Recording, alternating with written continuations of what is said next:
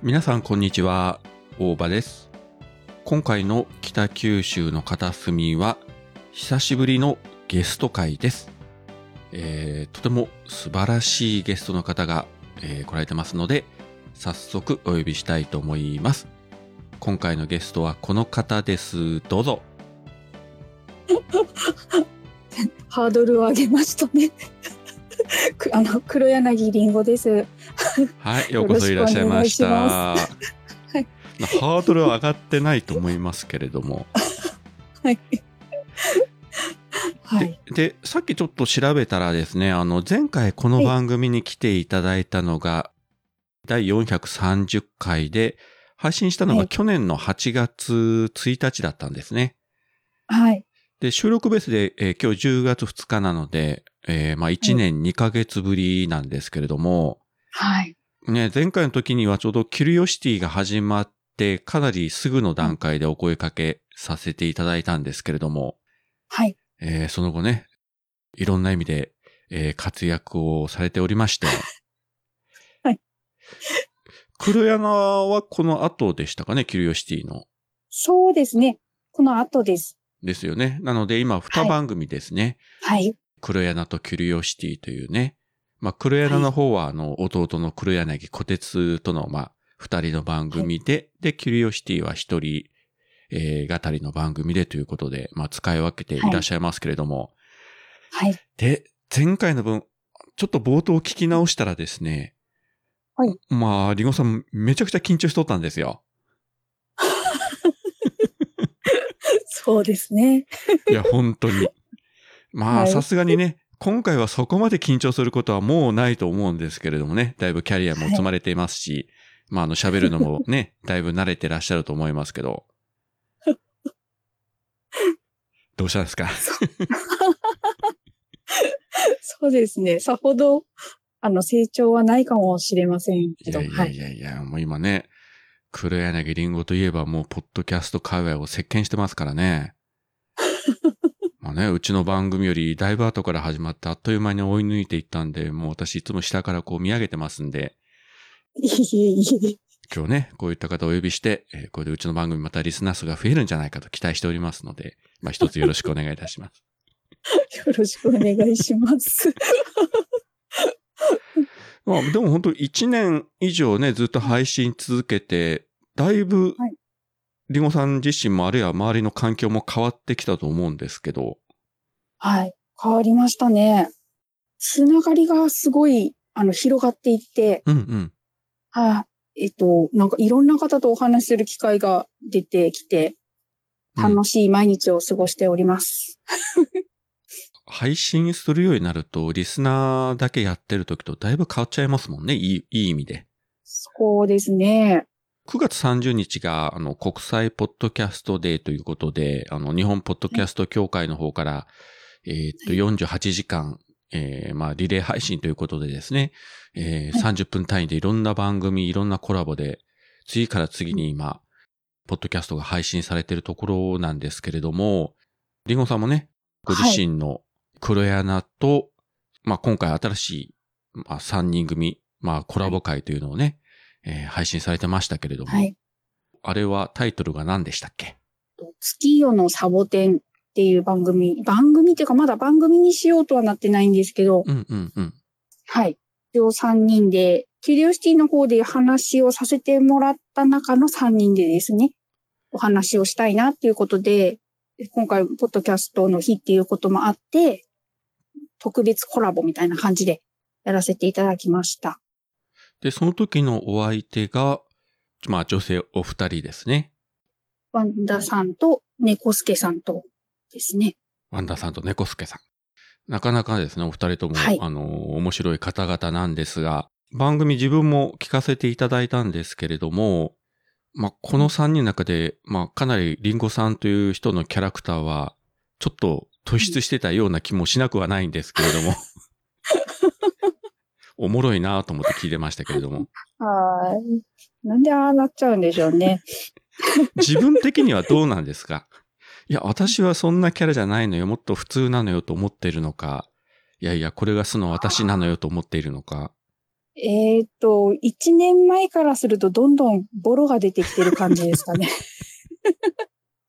ボロというか、出ますよね、うんポッドキャストずっとやってれば。そうですね。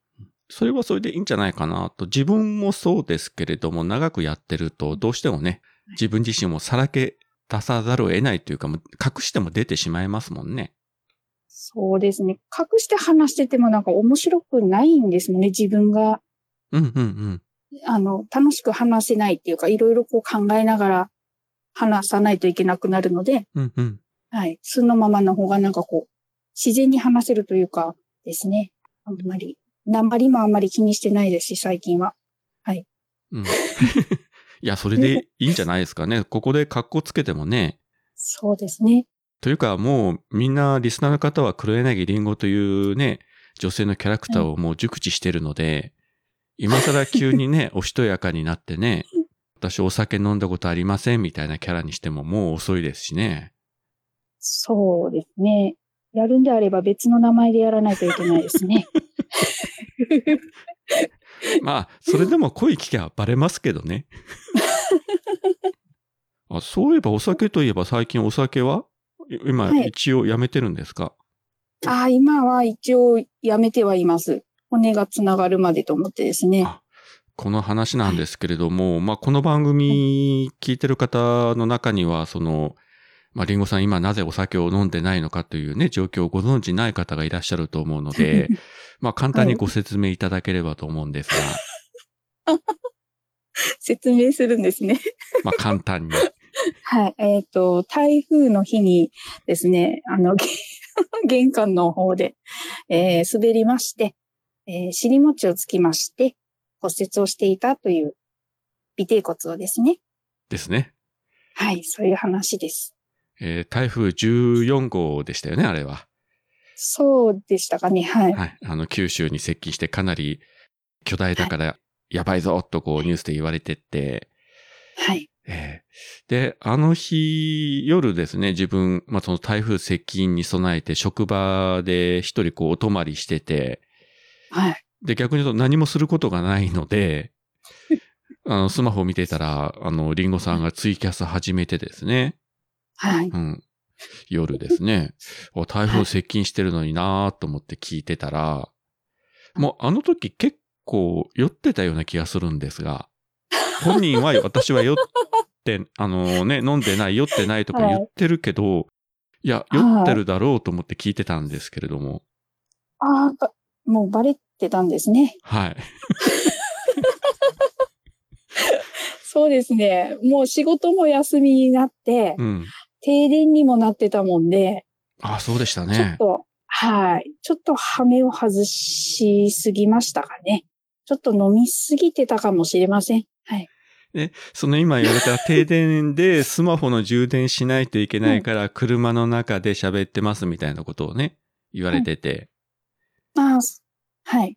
そうです。でその車に移動するときに滑って転んだということですか？そうなんですよ。あの、はい。子供が充電をしに車に行くっていうもんで、はいはい。で、風が強くなる前、えーちょっと風が強くなりだした頃だったんですよ。うんうん。だけど、あの、危ないけんっていうことで私がついていくって言ってついていて自分が怪我するという。はい。そしてそのまま滑っていたいなと思いながらツイキャスを始めたっていう流れですね。まあ、酔ってなかったら滑らなかったかもしれないということですかね。いえどうなんでしょう？ああ、そうですかね。まあわかりませんけどね。はい。まあそうですね。はい。風も強くてね、停電もあって、あの台風の時いろいろ大変だったと思うんですけれども、はい。ツイキャスね、まあ聞いた方を、まあわずかな人だけが運よく聞けたと思うんですけれども、えーなかなか面白くてですね。で、その時もあのね、腰打って痛い痛いって尾低骨があってたらみんなコメントで、いや、それ折れてるかもよ、みたいなことをね、病院に行きましょう、みたいなコメントがいろいろこう入ってまして、はい。えー飲んで痛みを散らしてますとかいうね、すごいことをリンゴさんおっしゃってまして。はい。そうですね。それ、それもどうかなと思ったんですけど。一番ダメなやつですよね。一番ダメですね骨折してるのに、はい。飲んでっていうのがですね。まあ確かに台風来てるし、病院に行ける状態でもね、なかったとは思うんですけど。そうですね。皆さんにね、温かいコメントをいただきながらですね、痛みに耐えておりました。弟の小鉄がかなりね、心配してコメントしてましたよね、あの時。そうですね。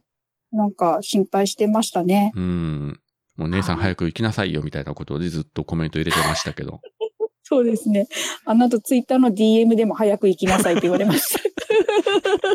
いい弟じゃないですか。はあ、いい弟なんですよ。ねえで。きた弟です。はい。できた弟でね、うんなんでいい彼女が見つからないのか謎ですけどね。そうですよね。そこなんですよねそ。こなんですよ彼ね。はい、募集中ですのでよろしくお願いいたします。この場を借りて、はい、皆さん、あの、小鉄をよろしくお願いします。そういう人って実はこっそりね、いたとかね。ああ、いや、どうでしょうね。どうでしょうね。いるんでしょうか。どうでしょうかね。できたとして、まあ、付き合い始めた途端に公表するというのもなかなかね、あれだろうからね。そうですね。ねえ。はい。まあ、どうなんでしょう今。のところいないみたいですけどね。まあまあ、あの、小鉄の彼女話はあまりいじるといろいろ支障があるかもしれないんで、このあたりにしときたいと思うんですが、はい。はい。余計なこと言うんじゃねえよというね、怒られそうな気がしますんで、えーまあこのあたりにしたいと思いますが。はい。で、結局そのツイキャスも自分をずっと、結構何枠もね、やってて、自分をずっと聞かせていただいてたんですけれども、で、途中であの、声が途切れて、なんか無音状態みたいな感じになって、で、みんなが、あね、コメントで、はいあれあれって、あれ？みたいなこと言ったら、まあ、プツッと切れたんですけどね。はい。電波が悪かったんですかね。なんか切れる前になんかこう、寝息のようなものが聞こえたような気がするんですけれども、ああ、気のせいですかあれは？はい。そうですね。な風の音ではなかったですか？台風の。いやー、あれ、あれを聞いてうん、まあ、あの、似たような人で言うとですね、まあ、あの、オルネポンの桃屋のおっさんがね、よくあの、オンライン飲み会の途中とかでつけたままね、酔っ払って床の上で寝てしまって寝落ちするというのがありますけれども、えーついに二人目が現れたなというね。うん 皆さんもぜひ、大場さんもぜひ、ャレンジでもしませんよ、そういうことは。いや、自分はあの、真面目な話、酒本当に弱いんで、あハイボール一本というか、一杯というか、もう、はい。うちだったらもう一缶、せいくら飲んでも二缶ぐらいしか飲まないんで、大丈夫です。そうなんですいや、本当ね。に弱いんですよ。あの、好きだけど弱いというね。ああ、ハイボールを3缶、はい。うん、三缶？はい、3缶いくと、うん、はいちょ、ちょうどいいですか？いいかもしれないです。はい。まあ、それハイボールをまあ、み三缶ほど飲んで、ちょっと調子が出てきて、で、次は何飲むんですか？えーっと、何でも飲みますよ。あるものを。酒豪ですあね。るものをですね。みんな結構飲みますよね、でも。このポッドキャスト界隈結構飲む人多いですよね。男女問わず。そうですね。はい。うんまあ、飲まない人もいるけど、結構女性の配信者の人でもなんか飲むという話をね、よく聞きますけれども。は皆さん強いですよね、そしてまた。い。見たいですね。ね、飲み会したいですね。そうですね。まあ、オンライン飲み会もいいですけどね。まあ、遠くの人たちが顔を合わせるっていうのもいいんですけど、まあ、できたらね、あの、リアルで。割とコロナもこういう状況になってきたので、最近はね、ポッドキャストのそのイベントも、まあ今回のね、ポッドキャストの日に合わせて、ね、あちらこちらでリアルイベントもやってますし、で、11月5日が京都のね、シャベオンというイベントがあって、で、来年3月4日が大阪で、えーっと、ポッドキャストフリークスですか。はい。そういったリアルイベントもね、開催予定というね、話を聞きましたけれども。はい。まあ、行けたらね、そういうとこに行くといろんな人とね、会えますので。そうですね。でも我々地方民はなかなかね、遠くに行くっていうのが、まあ、特にリンゴさんはやっぱりご家族いらっしゃるからね、はい。そうですね。なかなかですね。お子さん方ほっぽらかして、ちょっと京都行ってくると、そういうふうにはなかなかね。そうですね。あと2、3年ぐらいはですね。そうですね。もう子供さんが高校生ぐらいにな,、なってしまうとね、だいぶ手がかからなくなるし、まあ、ほったらかしとっても、ねえ、そう、そうなんですよ。飢え死にすることはないんで、大丈夫でしょうけど。はいもう下の子には半分、こっちがほったらかされてますけどね。だんだん相手にしてくれなくなってきたんで、もうあと2、3年かなとは思ってますけど。一番下が男の子でしたっけ、はい、男の子ですね。今あー6年生です。ああ。男の子だったらそうでしょうね。団体も中学生とかなってきたら、あまりもう特にお母さん相手はしなくなる可能性高いですよね。そうですね。寂しくなりますね。まあ、あの、恥ずかしいっていうのもあるんですよね。ああ、うんそうでしょうね。お父さんとお母さんじゃまたね、あの、そう違ってくるので、はい。うん。なんとなくあの、お母さんと仲良くするっていうのが照れくさいとか恥ずかしいっていうのがあって、ついついこうね、反抗的になるとか、あるいはこう、無視するとか、うんいうのはありますよね。はい。お母さんと娘とお母さんと息子じゃ結構関係性違いますもんね。そうですね。うん。うん娘とはもうなんか友達みたいな感じですもんね。うちも娘がいるんですけども、まあ自分とよりも妻と連絡取り合う頻度の方が高いみたいですね。あなんかちょくちょく LINE してますけど。まあそんなもんでしょうね。い。ですね。まあうちはもう子供が独立していないから、まあ気楽に動けるんですけれども。はい。はい。まあリンゴさんとかあと数年頑張っていただいて。はい。子供さんが独立しても、まあもちろんね、あの、ご主人がいらっしゃるから、まあほっぽらかすというわけにはね、い、かないでしょうけれども。いや、いいでしょう。いいですか？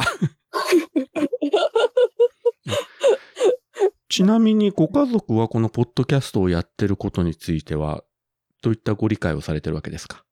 えーっと、特になんても言わないんですけど、ん主人は配信してることを知らないです。あ、知らないんですか？はい。娘、子供たちは知ってるんですけど、うん。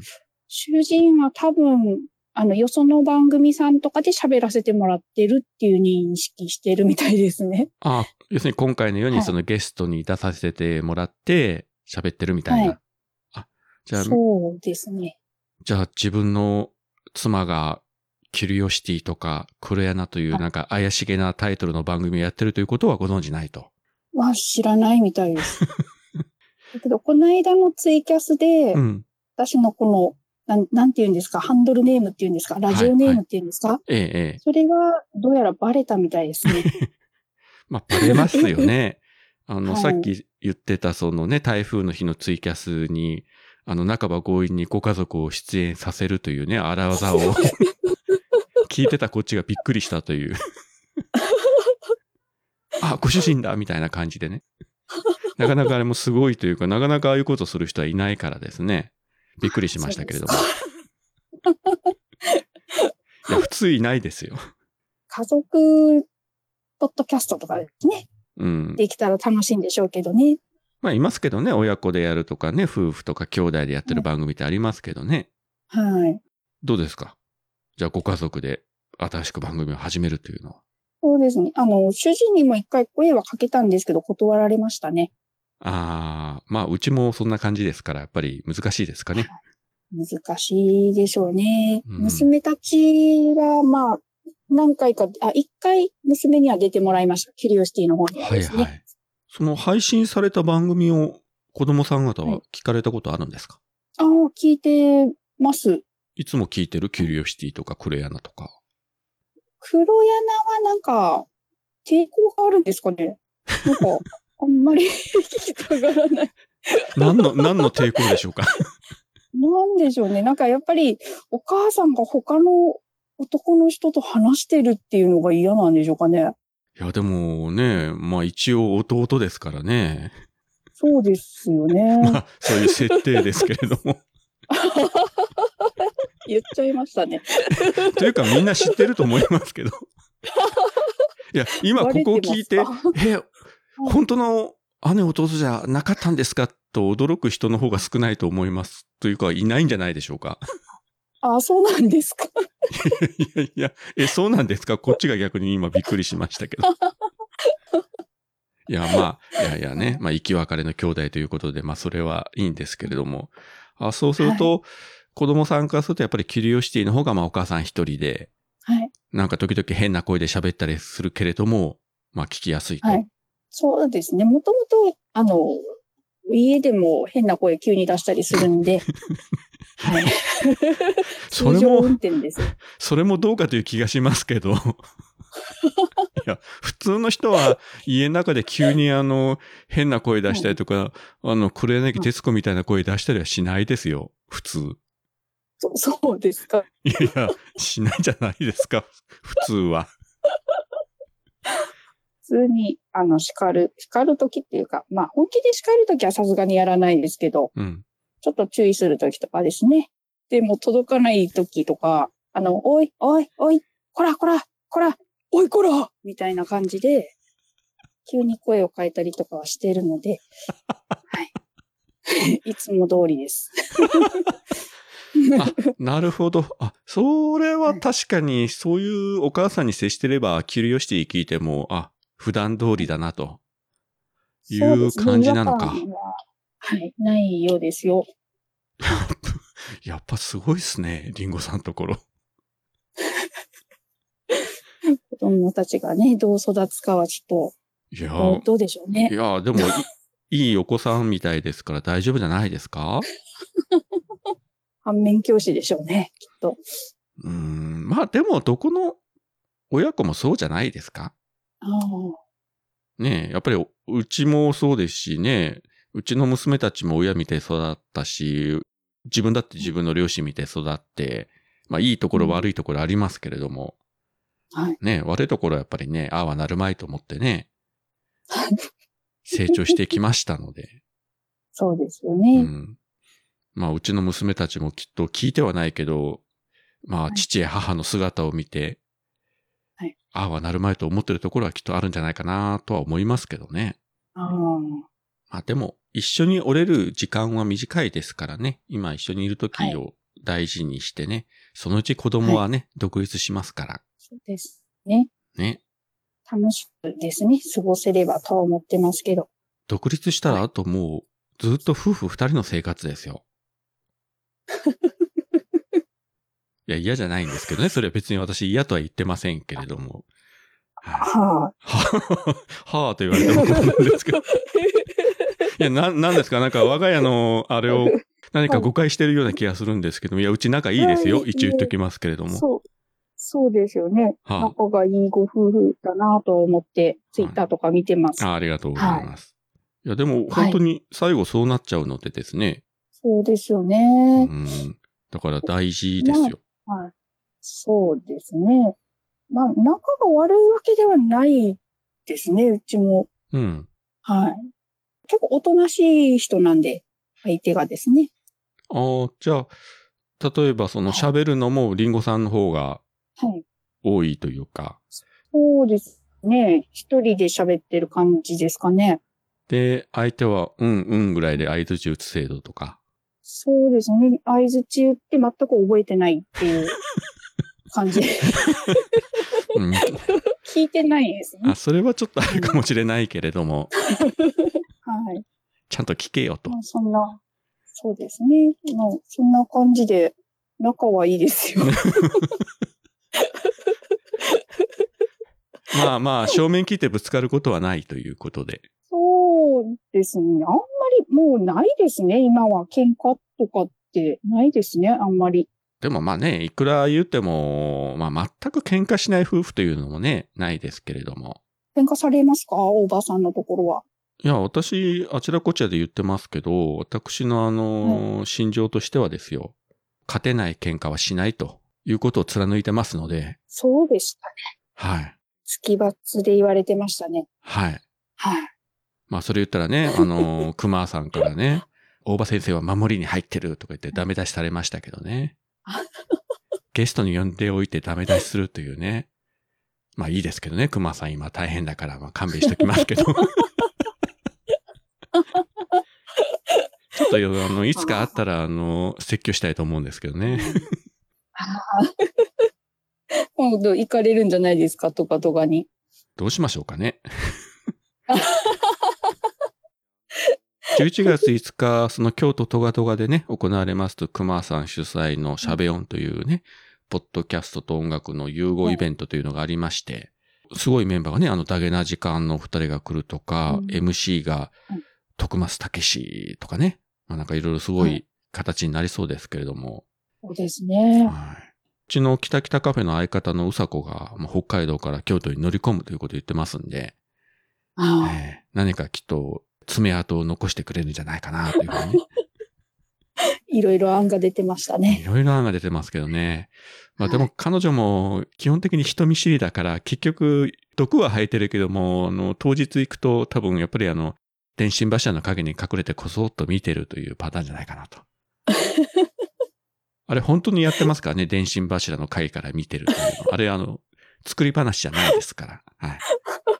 かつてあの、あの、名古屋のシネマスコーレーでイベントがあった時に、あの、グリーンさんとかナオさんが来てる時に、ふと振り返ったら電信柱の影からじーっとこっちを見てましたからね。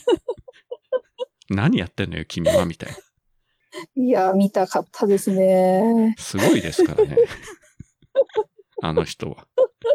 まあ、リンゴさんはそこまでのことは多分ないでしょうからね。ここまでは、ねえ、はい。多分乗り込んでいくでしょうから。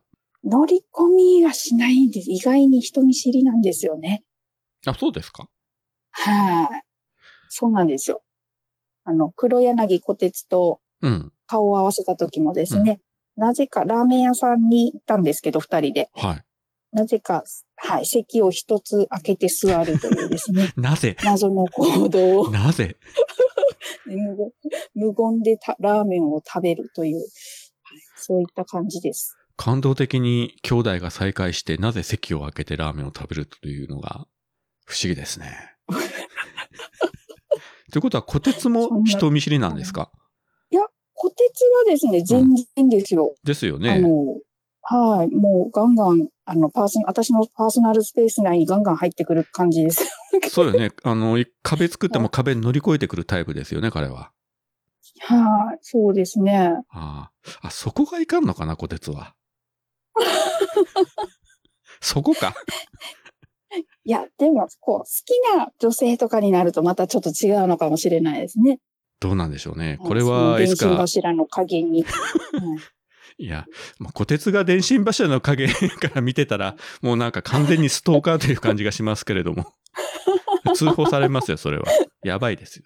なんかはい、なんか怪しげなあの、ガタイのでかい男が電信柱の影から私を見てますとか通報されて、とんでもないことになりそうですけどね。はい。気をつけてください。はい。でもほら、あの、リンゴさん、あの、桃屋のおっさんとも会ったじゃないですか。はい。会いましたね。いや、もうガチガチでしたよ。そうですね。もう何を話したか覚えてないですよ。あ、そうですか。ずっとなんかお話はしたんですけど、ええ、ええ。もう緊張してて、あの、コーヒーフロート爆発させるしですね、私は。あの、桃屋さんがせっかくおごってくださったのに、あの、緊張でもう飲めず食べれずで、もう爆発したんですよ。あの、時間が経ったらボーンとなるじゃないですか、溢れて。でおー、溢れてる溢れてるとかって桃屋さんにお世話してもらってって感じでした。まあ、彼もね、非常にあの、ユニークというか、面白い人ですけどね。そうですね。うん面白い方ですね。でも、見た目はああだけれども、あの、かなり神経細やかな人ですからね、彼は。ああ、優しいですよね。基本ものすごく優しい、気を使う、はい。ね。あの、番組内ではいろいろね、言ってますけれども、実は非常に優しい人ですよ。そうですね。と、ここでごますっても別にね、何もないでしょうけれども。あ、な、あ、ないんですかね。いや、ないんじゃないですか。あの、今日も奥さんと一緒に北九州まで買い物に来てたらしいですけどね。おー、お会いにならなかったんですか？ああ、いやいや、あってはないけれども、あの、ツイッター見てたら、はい。あの、コストコに買い物に来てましたけどね。ああ、ああ、そうですよね。桃屋さんがツイッターされてた時、大場さんお昼寝されてましたもんね。そうで。す。はい。寝てました。はい。で、あの、自分もよく行く、あの、カレーの鬼というね、カレー屋さんがあるんですけど、えーはい行ったら臨時休業だったというね、ツイートを残して ましたけど。ねつかこう皆さんで会えたらいいなとは思いますけどね。そうですね。あの、まあ、はい自分がそちらに行くとかね、逆にリンゴさんがこちらに来るときにね、お会いできればと思ってるんですけどね。春ぐらいからは、ちょっとそっちに行く用事が増えたりとかってあるので、えっ、と、もしかしたら、もしかしたらあ、の、小鉄とか、はい、大場さんとか、いいですね。もしかしたら桃屋さんとか、はい、一緒にカレーの鬼ツアーとか、いいはいですね。カレーの鬼行って、えっ、と、皿倉山に登って恋人たちの聖地に行ってみんなで写真を撮るとかね。はい、いろいろできますので。そうですねはい。はい。そういう日がね、来ればいいですね、早く。そうですね。東京の方とかいればね、あの、いろいろこう配信者の人とかリスナーの人とか顔を合わせる機会が多分ね、大阪とかもそうでしょうけど、はい多いんですけど、地方にいるとね、なかなか何かのイベントとか何かがないとね、会うことがないので、そうですよね。そこがちょっとね、イベントないんですね。はい。ね寂しいというか、まあでもまたコロナが落ち着いてくれば、もっとね、はい動きやすくなるのかな、とはね、思いますけれども、はい。あ、そういえば、長崎の方ね、新幹線も開通しましたけれども、あれはあんまり、リンゴさん的には関係ないような、そうなんですよね。お家の近くまでは行ってないですよね。近くまでは行ってないので、やっぱ結局今まで通りな感じにはなるんですけど。なんかね、途中であれはもい、特急に乗り換えなくちゃいけないとか、なんか中途半端な作りになってるんで、そう、そうなんです。途中までしか繋がってないからですね。ねえ。はいいや、これがもう全部新幹線で繋がってね、あの、リンゴさんの家の近所に駅ができたとか言うんであったらね、うん数字もパーッと乗っていこうかなと思えるんですけれども、はいあんまり影響ないみたいな。影響ないですね。ちょっと JR さんちゃんとやってくださいよと。本当ですよ。ねえこう一本でさっと行けたらいいんですけど、多分高速バスの方が便利かもしれないですね。いや、なんかそういう話は、あの、ツイッター上見ましたね。結局、はい。まあ、早いのはね、JR で行った方がいいけど、値段考えたらバスの方がいいんじゃないかとか、利便性はやっぱりね、乗り換えなしの方がいいんじゃないかみたいな。そうですよ。